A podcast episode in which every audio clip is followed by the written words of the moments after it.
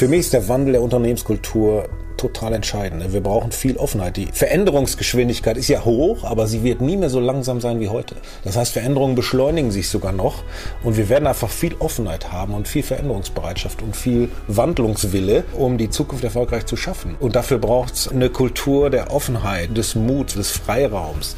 Und dafür kämpfe ich einfach. Wir sind Audi.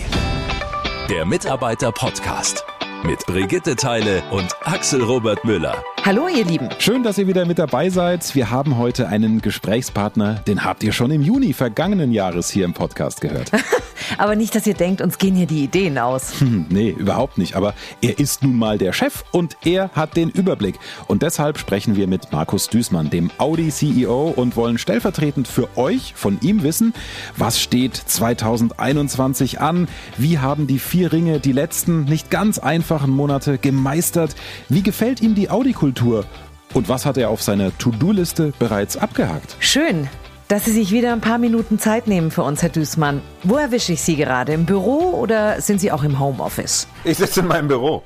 Ich kann von hier irgendwie besser agieren. Um mich herum ist alles leer, aber ich sitze im Büro und die Sonne scheint. Ein schöner Tag. Wie ist das bei Ihnen? Es ist klar, die Produktion geht nicht ins Homeoffice. Ein Audi baut sich schlecht daheim. Große Teile der Belegschaft sind aber ja seit Monaten im Homeoffice. Wie ist das bei einem Audi-Chef? Ist das überhaupt möglich? Ich versuche natürlich alles möglichst digital zu machen. Ja? Mhm. Und ich habe auch schon wenige Tage im Homeoffice verbracht. Das waren, das waren sehr anstrengende Tage, ja, weil auch da hockt man den ganzen Tag vom Rechner. Mhm. Ich versuche aber auch viel hier zu sein, weil hier kann ich schneller agieren. Und ich habe auch irgendwie das Gefühl, der Chef sollte hier sein. Deswegen bin ich meist hier im Büro. Hier ist die Technik auch übrigens besser, ja, als da. Kann man denn so große Sachen, ich meine, Sie agieren ja nicht nur in Ingolstadt, das geht ja bis nach China. Kann man diese Sachen auch äh, alle digital hinbekommen? Also ich meine, die Pandemie hat jetzt wenig Gutes gebracht, aber was sie gebracht hat, ist eine starke Beschleunigung der Digitalisierung. Und auch, äh, und das ist natürlich weltweit der Fall, ich bin ja quasi nicht gereist innerhalb des letzten Jahres. Und wir haben große Dinge bewegt. Wir haben in China ein neues Unternehmen gegründet, in China, und ich war keinmal drüben während der Zeit. Äh, und es ging trotzdem. Und ich meine, die Pandemie und die dadurch entstehende Digitalisierung zeigt, was digital geht. Ich glaube, dass es nie mehr so sein wird wie vorher. Es wird nie mehr so viel gereist werden wie vorher. Es wird auch in Zukunft noch sehr, sehr viel digital gemacht werden. Ja. Und mhm. ähm, das funktioniert erstaunlich gut. Eigentlich denkt man ja immer, Händedruck und direkter Kontakt, Augenkontakt ist extrem wichtig. Ist es auch. Und ich freue mich auch wieder drauf, wenn das der Fall ist. Aber es geht auch ohne. Aber wie fühlt sich das für Sie an, wenn Sie sagen, Sie sind sich sicher, wir werden viel aus dieser Pandemie mitnehmen, gerade an Digitalisierung? Es wird wesentlich weniger gereist werden. Wie fühlt sich das für Sie an? Also, früher bin ich ganz viel gereist in der Formel 1-Zeit. Ich vermisse es im Moment nicht, ja, muss ich sagen. Ich bin froh, auch hier zu sein in Ingolstadt. Aber das wird zum Teil natürlich auch wieder kommen müssen. Ja, man wird bei großen Veranstaltungen vor Ort sein, sein wollen und müssen. Hm. Also ein Teil kommt sicher zurück, aber wir werden die Digitalisierung in Zukunft genauso intensiv nutzen wie im Moment, glaube ich. Und, und das meiste an Geschäftsreisen wird dadurch wegfallen. Und das freut mich eigentlich mehr, als das mich stört. Ja, umwelttechnisch ist es natürlich großartig, ne? muss man ganz klar sagen. Ja, umwelttechnisch und auch bezüglich der Zeit, die man zum Arbeiten zur Verfügung hat, die beim Reisen wegfällt. Also ich sehe das grundweg positiv. Ihre Familie auch? dass sie plötzlich mehr da sind? Ja, ja, ja also ich, gut, ich bin dafür dann im Büro. Ne? Das, das macht, nicht den, macht nicht den ganz großen Unterschied, aber, aber im eigenen Bett zu schlafen, das genieße ich schon sehr. Insofern, ja, ja, alle happy. Schön. Bevor wir gleich äh, zu den aktuellen Themen bei Audi kommen, das Arbeiten von zu Hause, das war und ist gerade ja in den letzten Wochen intensiv diskutiert worden und es spaltet auch ein wenig. Viele würden ja gerne mehr daheim arbeiten, können aber nicht, weil Fertigungslinien, Lackierereien, Prüfstände, ähnliches, das geht halt nun zu Hause nicht. Andere sind im Homeoffice und würden gern wieder ins Büro, um einfach mal rauszukommen aus den eigenen vier Wänden. Wie ist so Ihre Bilanz nach knapp einem Jahr Homeoffice bei Audi? Wo läuft's gut und wo weniger gut? Sie sagen schon, also viele würden gern daheim arbeiten. Ich meine, die ganzen Kollegen am Band, die können natürlich nicht. Und die, die daheim bleiben können, die sollen auch daheim bleiben. Ich meine, wir müssen uns da gegenseitig schützen. Diese Pandemie ist, ist also sie hat das Leben so krass verändert und ich bin wirklich begeistert, wie flexibel die Menschen reagiert haben. Ne? Und ich meine, jeder, der zu Hause bleibt, der schützt dann andere. Das finde ich sehr, sehr lobenswert, aber ist auch notwendig. Ne? Wir müssen irgendeinen Weg finden, diese Pandemie zu bekämpfen, die, die uns ja in einem Klammergriff hält, wie ich es mir nie habe vorstellen können. Und insofern bin ich froh, dass so viele solidarisch sind und zu Hause bleiben. Aber natürlich ist es auch ein bisschen eine Quälerei, immer zu Hause zu sein. Ich kann das verstehen. Ne? Ich habe auch ein, ein bisschen Corona-Blues, muss ich sagen. Ich bin es wirklich leid, aber hilft nichts. Jetzt müssen wir ein paar Monate, glaube ich, noch durchhalten. Aber da wird es alles wieder gut werden. Insofern, ich bin allen dankbar, die da einen Beitrag leisten für die Eindämmung der Pandemie. Aber ich äh, danke Ihnen für dieses Wort. Ich habe lange danach gesucht. Corona Blues, das gefällt mir sehr gut. Den darf man zwischendurch mal haben. Werde ich mir sofort aneignen. Ja. Wenn mich jemand fragt, was ja, ist. Haben Sie doch sicher auch, Mensch. Ja, sicher. Also, ja, natürlich. Es ist wirklich eine Quälerei. Ja, aber ich will immer, ich will es immer nicht zugeben, weil ich mir immer denke, ach, es wird ja auch nicht besser, wenn ich mich darüber ärgere oder sonst irgendwas. Aber Corona Blues gefällt mir. Das ist sehr schön. So, jetzt haben wir dieses Coronavirus seit einem Jahr es macht es nicht leichter, richtige Entscheidungen zu treffen, weil sich ja auch die Bedingungen ständig ändern. Mal ist es so, mal ist rechts, mal ist links, mal oben, mal unten. Wie gehen Sie als Audi-Chef damit um? Boah. Also das war jetzt echt nicht einfach das letzte Jahr. Aber gut, ich habe in der Formel 1-Zeit oder in der Motorsportzeit echt trainiert, auch Entscheidungen zu treffen. Schnell zu treffen, mhm. mit natürlich den notwendigen Informationen, aber so schnell wie irgend möglich. Und ich, ich handle nach dem Motto, eine frühe Entscheidung ist immer besser als als keine, ne? denn Nichtentscheidungen sind äh, für die ganze Organisation eine Quälerei. Insofern ist das eine Situation, in der fühle ich mich jetzt nicht, nicht unwohl, aber auch für mich war es ein brutal hartes Jahr. Klar, und man braucht einfach Mut ne, für so eine Zeit, um dann die Entscheidung zu treffen, weil sie sind immer unter Unsicherheit und Entscheidungen unter Unsicherheit brauchen halt Mut. Ja. Aber ich sehe das letzte Jahr durchaus positiv mit dem, wie wir vorangekommen sind. Aber Mut ist ein schönes Stichwort. Es gibt ja auch bei Audi äh, eigene Veranstaltungen wie zum Beispiel Mood-Workshops und die sogenannten Try, Fail, Learn Events. Also versuche es, mache einen Fehler und lerne daraus. Gerade die Beschäftigten diskutieren das dann auch miteinander. Wäre das was für Sie, da auch mal äh, teilzunehmen? Klar, ich, ich finde das gut und ich bin da gerne mal dabei. Jetzt habe ich das Glück, ich bin mit ganz viel Mut auf die Welt gekommen irgendwie und das meiste davon ist noch da. das hat auch ein paar Mal wehgetan in meinem Leben, der Mut, den ich habe. Ja. Ähm, und ja, ich meine, man braucht schon, um Entscheidungen zu treffen, braucht man Mut und man macht dann auch mal Fehler und fällt vom Motorrad oder äh, macht auch andere Fehler. Ja. ähm, ist einfach nur wichtig, dass man Mut hat und dass man Entscheidungen trifft und dann aber auch, wenn man Fehler macht, ihn schnell korrigiert und den Fehler nicht nochmal macht und offen drüber spricht. Insofern wünsche ich mir auch bei uns von der Mannschaft Mut, dass sie jetzt wieder wirklich mutig rangehen und mutige Entscheidungen treffen, ist mir echt wichtig. Aber dazu gehört immer eine Kultur, wo man dann die Fehler auch offen ansprechen kann. Ich hoffe, dass wir da auch schon ein bisschen vorangekommen sind.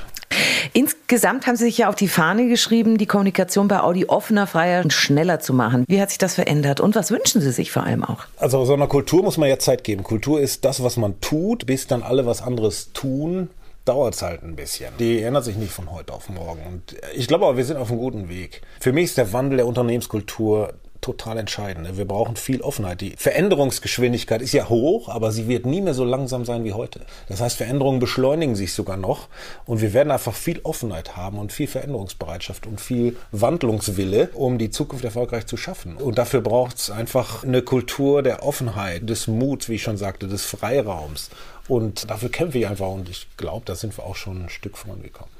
Schneller Entscheidungen treffen, weniger Hierarchie, schneller werden in der Entwicklung. Das waren auch einige Ihrer Ziele, über die wir in unserem letzten Gespräch im Juni schon gesprochen haben. Wie kommen Sie da voran? Ja gut, mir ist echt wichtig, dass die Entscheidungen dort getroffen werden, wo das Know-how liegt, ja, und wo die Umsetzung liegt, also auf möglichst niedriger Ebene. Ja. Und da haben wir schon erhebliche Schritte gemacht. Ich meine, wir haben die, die Entwicklung neu organisiert, die Baureihen haben wir den Schnitt neu gemacht, klare Verantwortung, um die Entscheidungswege einfach auch zu verkürzen. Und diese Strukturen werden für uns entscheidend sein für die Zukunft. Ja, also ich, ich finde auch da sind wir auf einem guten Weg, aber am Ziel sind wir sicher noch nicht. Ich erlebe Sie als so wahnsinnig energetisch. Ja, Sie sind für mich so Vollgas. Also nicht, nicht erster Gang, nicht zweiter, sondern wenn es geht, am besten siebter Gang. Aber da müssen Sie manchmal schon sich am Tisch festhalten und sagen, ruhig, Markus, gut Ding will Weile haben. Oder wie ist das? oh, gut Ding will Weile haben, das ist ein Spruch da. der geht mir schwer über die Lippen. Aber, aber es ist ja so, ich weiß es ja, dass es richtig ist. Ne? Ja klar brauchen Sie, wenn Sie das hier machen, da brauchen Sie wirklich Energie, die habe ich aber auch zum Glück. Also von daher, das funktioniert gut für mich. Es gibt jemanden, der ist ganz begeistert von Ihnen. Ich habe ja im Januar hier im Podcast mit dem Audi-Aufsichtsratsvorsitzenden und Konzernchef Herbert Dies gesprochen. Und der sagte, er setzt große Stücke auf Sie und Ihr Vorstandsteam. Denn sein Ziel ist, dass Audi wieder ganz klar Technikpionier im gesamten Volkswagen-Konzern wird. Freut Sie das, weil es ja zeigt, welches Potenzial Herbert Dies in Audi sieht? Oder verspüren Sie da auch einen gewissen Druck? Sagen wir es mal so. Ich, ich, bin mit dem Herbert Dies natürlich regelmäßig im Austausch und ich weiß natürlich, was er von mir hält, was er von mir erwartet und was er auch da von Audi erwartet, ja. Den Druck mache ich mir selbst, ja. Äh, und die Erwartungshaltungen sind hoch, auch meine eigenen, ja. Und äh, deswegen brauchen Sie sich auch um mich wirklich keine Sorgen machen, denn ich bin da durchaus druckfest. Ja. Aber ich teile natürlich die Meinung vom, vom Herbert Dies äh, zu 100 Prozent. Audi hat enormes Potenzial und als Premium-Marke eine super wichtige Rolle im Konzern. Ich meine, wir tragen so viel Verantwortung für die Menschen hier, für, für den Standort oder für die Standorte, an denen wir sind, für die Wirtschaft, für die Gesellschaft und die Umwelt. Und all das spüren sie jeden Tag, ja. Und natürlich ist das Druck, was wir haben, aber ich glaube, damit können wir gut umgehen. Und mir macht es auch Spaß, in so einer Rolle zu sein, da muss ich auch mal sagen. Ich glaube auch, Sie, Sie wollen das gar nicht anders. Ich brauche das fast. ja, genau. Ich wollte es nicht sagen, aber gut, dass Sie es jetzt gesagt haben. Ja, ja.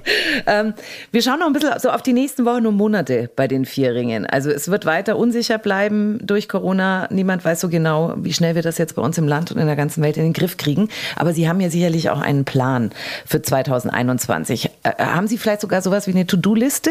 Und was steht da drauf? Und wo soll bis Ende des Jahres dann überall ein Häkchen hinten dran? Also klar, mir eine To-Do-Liste. Für mich ist das Wichtigste dieses Jahr. Wir haben uns vorgenommen, bis Mitte des Jahres eine neue bzw. nachgeschärfte Strategie fürs Unternehmen Audi vorzustellen. Das ist ein echtes Highlight. Mhm. Äh, da arbeitet der Vorstand natürlich intensiv dran, aber zusätzlich arbeiten noch über 500 Experten bei Audi daran, deren Expertise da einfließt. Und das wird für mich ein ganz großer Meilenstein, ja. Und der größte vermutlich in diesem Jahr. Sie haben in Ihren ersten Monaten oft gesagt, Chef von Audi zu sein, das ist mein Traumjob. Jetzt sind Sie aber nicht nur Chef von Audi, sondern haben auch viele andere Aufgaben übernommen. Verantwortung für China, Artemis, Car Software Organization und im Konzernvorstand sitzen Sie auch noch. Ich weiß, dass Sie eine tausendarmige Megakrake sind.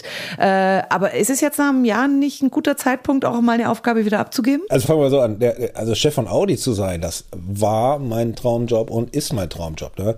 Das ist wirklich toll und macht mich auch ein bisschen stolz, ja, dass ich hier bin. Ich finde die Mannschaft toll und ich finde das Unternehmen toll, die Autos toll. Was will man mehr? Aber klar, wir haben das am Anfang so geschnitten, dass diverse Aufgaben noch dazugekommen sind. Das hat auch total Sinn gemacht, um Audi wieder dahin zu bringen, technologisch an die Spitze. Deswegen haben wir das so gemacht. Auch unter meiner Regie ist dann natürlich die Neuaufstellung der Entwicklung und der Baureihen erfolgt. Und ich habe auch Leute um mich herum, denen ich sehr vertraue. Natürlich ist das alles mit der Maßgabe, dass wenn es so läuft, wie ich mir das vorstelle, dass ich es dann wahnsinnig gern auch wieder abgebe. Und so haben wir ja jetzt das Erisor neu besetzt, also die technische Entwicklung hier mit dem Oliver Hoffmann. Freue ich mich sehr. Der hat mich beim Umbau der Entwicklung im letzten Jahr äh, sehr unterstützt. Er ist ein toller Ingenieur und bringt viel Teamgeist mit, hat einfach eine tolle Persönlichkeit. Und ich freue mich wahnsinnig, jetzt mit ihm im Vorstand zusammenzuarbeiten. Insofern, ich gebe die auch gerne wieder Sachen ab, wenn, wenn sie so sind, wie ich sie gern hätte. Da muss man aber auch vertrauen können, ne? Ja, ich kann, ich kann schon gut Vertrauen schenken. Ja, das äh, mache ich gerne und es wird auch eigentlich nie enttäuscht. Ja, insofern, äh, ja, mit Vertrauen führen, das ist schon, schon das, was ich für die stärkste Art der Führung halte. Ja, weil das auch Kreativität freisetzt, wenn die Menschen wissen, dass man ihnen vertraut. Natürlich, das setzt viel Kreativität frei, ja. Und auch äh, Entscheidungen fallen den Menschen dann leichter, wenn sie wissen, ich werde unterstützt und äh, die Geschwindigkeit in den Themen nimmt zu. Wenn sie mit Vertrauen und Verlässlichkeit führen können, ist das die, die beste und schnellste Art der Führung. Ja. Sie sind jetzt vor kurzem nach Ingolstadt gezogen. Ist das bloß praktischer für Sie oder wie wichtig ist es denn tatsächlich auch als CEO räumlich noch näher an Audi dran zu sein? Ja, beides. Also ich spare natürlich echt viel Zeit. Ne? Ich kann am Tag zwei Stunden länger arbeiten. Juhu. Nein, also ich spare tatsächlich zwei Stunden am Tag Fahrzeit. Aber mir ist auch echt wichtig, voll und ganz hier zu sein. Ich meine, die ganzen Mitarbeiter äh, wohnen alle hier in der Gegend und deswegen habe ich mich entschieden, hier hinzuziehen, äh, um da voll und ganz mich dem Unternehmen widmen zu können. Und ich meine, es ist auch toll hier. Ne? Ingolstadt hat eine tolle Altstadt, ist wirklich eine, eine schöne Stadt. Das Umfeld ist schön mit der Donau und dem Altmühltal und den Wäldern drumherum. Und ich bin halt gerne in der Natur und das kann ich hier, kann ich hier gut ausleben. Insofern gefällt es mir hier spontan oder bisher richtig, richtig gut. Wir hören uns ja vielleicht zum Jahresbeginn 2022 wieder. Mit welcher guten Nachricht würden Sie dann gerne die Audi-Familie begrüßen. Ja gut, also natürlich, das, das machen wir gerne nochmal. Ja, ich spreche immer gerne mit Ihnen, Frau Teile. Aber, das ist schön. Ähm, Aber ich wäre wär schon wirklich froh, wenn wir dann sagen können, boah, 2021 war echt ein gutes Jahr. Mhm. Trotz allem, ja, wir haben Corona besiegt, wir hatten für Audi ein tolles Jahr, wir haben schöne Produkte auf den Markt gebracht und hoffentlich auch wieder Restaurants besucht und vielleicht ein Rockkonzert. Ja, einfach wieder ganz normal leben, Hände schütteln, Menschen um sich herum haben. Also das, was wir so viele Jahre geschätzt haben und jetzt auf das wir leider verzichten mussten. Aber all das hoffe ich, dass wir wieder haben. Und ich würde mir auch wünschen, dass wir am Ende sagen können, Mensch, wir haben diese Krise genutzt als Chance und haben Veränderungen beschleunigt. Aber ich gehe davon aus, dass wir im nächsten Jahr so sprechen können. Insofern, dieses Jahr wird ein gutes Jahr. Das ist wirklich mein Gefühl. Worte, die Mut machen. Von einem mutigen Macher. Markus Düßmann sagt also, Fehler passieren, müssen eben offen angesprochen werden. Und wenn das wirklich auf allen Ebenen noch weiter praktiziert wird, dann ist ein großes Ziel erreicht, nämlich eine offenere Unternehmenskultur. Und dann klappt das auch noch besser mit der nachgeschärften Unternehmensstrategie, an der gerade noch gefeilt wird. Wie denkt ihr darüber? Wo hat sich eurer Meinung nach schon viel verändert? Wo ist noch Luft? Schickt uns gerne euer Feedback an mitarbeiterkommunikation.audi.de mit dem Stichwort Mitarbeiterpodcast. Auch wenn ihr ganz generelle Fragen und Anregungen zum Podcast habt, wir freuen uns drüber. Wir freuen uns auch schon auf die nächste Ausgabe in ja, rund zwei Wochen, dann wieder mit einer neuen Folge aus unserer Serie Zusammenarbeit mit Zukunft. Zeigt ja auch, wie sich das Arbeiten bei den Vierringen in den letzten Wochen und Monaten verändert hat. Bis dahin, euch eine gute Zeit. Und wie immer, passt auf euch auf. Macht's gut, ihr Lieben. Schnell informiert. An jedem Ort. Zu jeder Zeit. Nehmt uns mit. Egal wann, egal wie, egal wohin. Der Mitarbeiter-Podcast.